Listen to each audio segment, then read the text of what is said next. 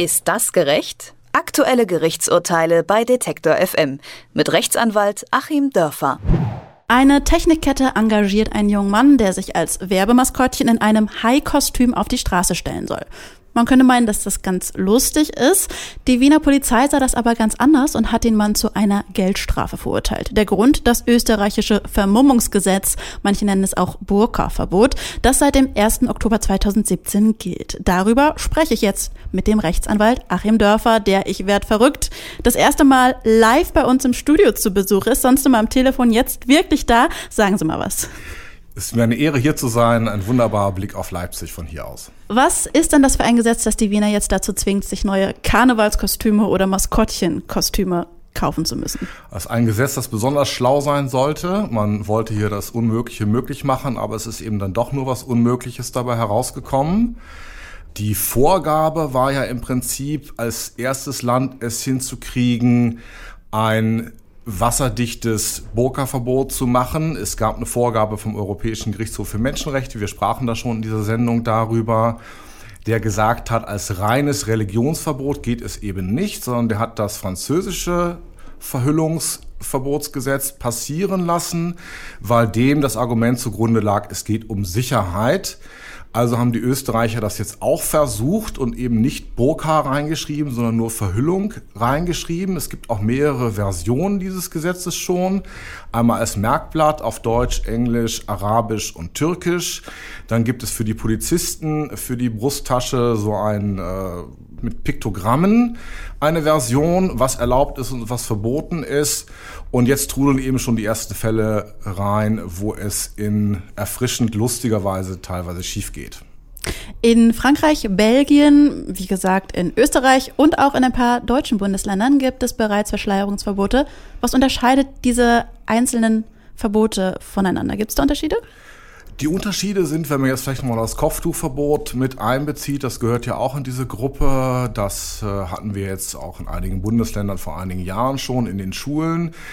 Die Unterschiede bestehen im Wesentlichen eben darin, inwieweit sich das Ganze gegen Religion richtet, dem Gesetzeswortlaut nach, und inwieweit es sich richtet auf Sicherheit. Das zweite geht, aber warum das immer wieder schief geht, ist, ähm, man will ja eigentlich das Erste, man darf es nur nicht reinschreiben.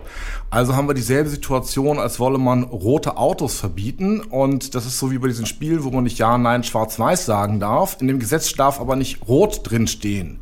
Dann schreibt man rein alle Autos mit einer warmen Farbe und hat dann auch gleich die Feuerwehrautos mit verboten. Und dann fängt man an, immer wieder in Einzelfällen nachzubessern. Äh, und es wird dann geradezu lustig, so ja jetzt auch hier.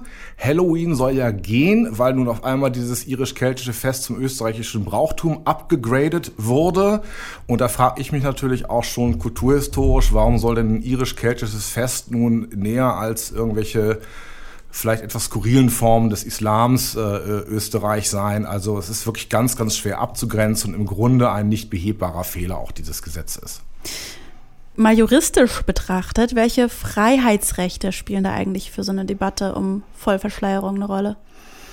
Also am Anfang ja eigentlich nur das Recht auf freie Ausübung der Religion, weil diejenigen, die Burka tragen, sich ja auf die Religionsfreiheit äh, berufen. Aber in dem Moment, wo man es jetzt sehr, sehr weit formuliert, die Amerikaner sagen da in der Rechtsphilosophie over-inclusive, also übereinschließend, man regelt mehr Fälle mit, als man eigentlich möchte, wird, wie wir äh, an dem Hai-Fall jetzt gesehen haben, wo eben ein Werbemaskottchen auf einmal verboten sein sollte, dann auch das Recht auf freie Berufsausübung, das Recht auf äh, Führen eines Betriebes, es wird äh, das Recht auf körperliche Unversehrtheit, da wird sicherlich auch in Zukunft eingegriffen werden, denn ich frage mich, wie dann noch äh, Motocross-Motorradrennen zum Beispiel stattfinden sollen oder ähm, wie viele von den Mechanikern der Formel 1 Teams beim österreichischen Grand Prix aufgrund ihrer Vollverhüllung dann äh, Bußgelder bekommen werden, wenn sie nicht rechtzeitig sich aus- oder anziehen. Ähm, also es wird jetzt eben, dadurch, dass es zu weit formuliert ist, um es verfassungskonform, menschenrechtskonform zu machen, zu immer mehr Eingriffen in Freiheitsrechte führen. Haben Sie eine Idee im Ärmel, wie man es vielleicht besser eingrenzen könnte? Ich würde da ganz anders rangehen. Was man ja eigentlich möchte, wenn man mit Sicherheit argumentiert, ist, dass Leute nicht unter dem Schutz äh, von der Verhüllung Straftaten begehen. So, jetzt sind wir uns, glaube ich, alle einig, auch wenn wir aus verschiedenen Gründen die Burka vielleicht äh, mit guten Gründen auch ablehnen mögen, dass die strafrechtliche Auffälligkeit von 70-jährigen äh, Saudi-Arabierinnen, die mit Burka rumlaufen, relativ gering ist.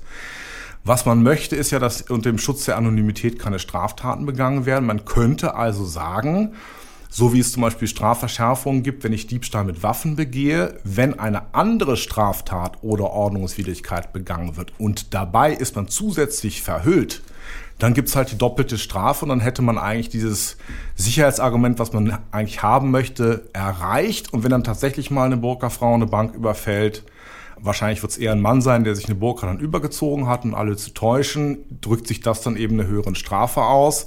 Und da würde das Ziel zu den Mitteln passen. Hier passt das Ziel nicht zu den Mitteln. Der Europäische Gerichtshof für Menschenrechte vertritt die Position, dass Verschleierungsverbote grundsätzlich zulässig sind. Heißt das, dass es mit dem deutschen Grundgesetz bald vielleicht auch ein Burka-Verbot äh, in Deutschland geben kann? In der Form wird es das in Deutschland nicht geben, weil das äh, Bundesverfassungsgericht ja schon das sehr viel geringere, äh, geringer eingreifende Kopftuchverbot in Schulen als verfassungswidrig erklärt hat.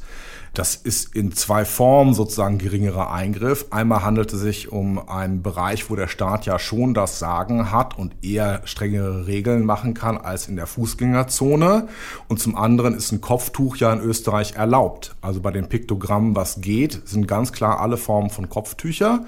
Nur in dem Moment, wo eben der Schleier vors Gesicht kommt, ähm, viel Spaß dann auch bei manchen Hochzeitsgesellschaften, kann ich da nur sagen. Äh, da wird die Hochzeit dann um die 150 Euro Bußgeld noch teurer. In dem Moment, wo der Schleier vors Gesicht kommt, geht es nicht. Also in Deutschland bei der Rechtsprechung des Bundesverfassungsgerichtes würde es nicht gehen und es bleiben in Deutschland auch die Haikostüme in den Schulen legal. Das ist die gute Nachricht. Verschleierungsverbot, offensichtlich ein Wort, das juristisch nicht immer das gleiche bedeuten muss und das Debatten auslöst. Über die juristischen Aspekte dieser Debatte habe ich mit dem Rechtsanwalt Achim Dörfer gesprochen. Herr Dörfer, schön, dass Sie heute mal bei uns physisch äh, auch zur Gegend waren. Es war sehr aufregend. Einen vielen Dank für das Gespräch. Hat mich sehr gefreut. Dankeschön.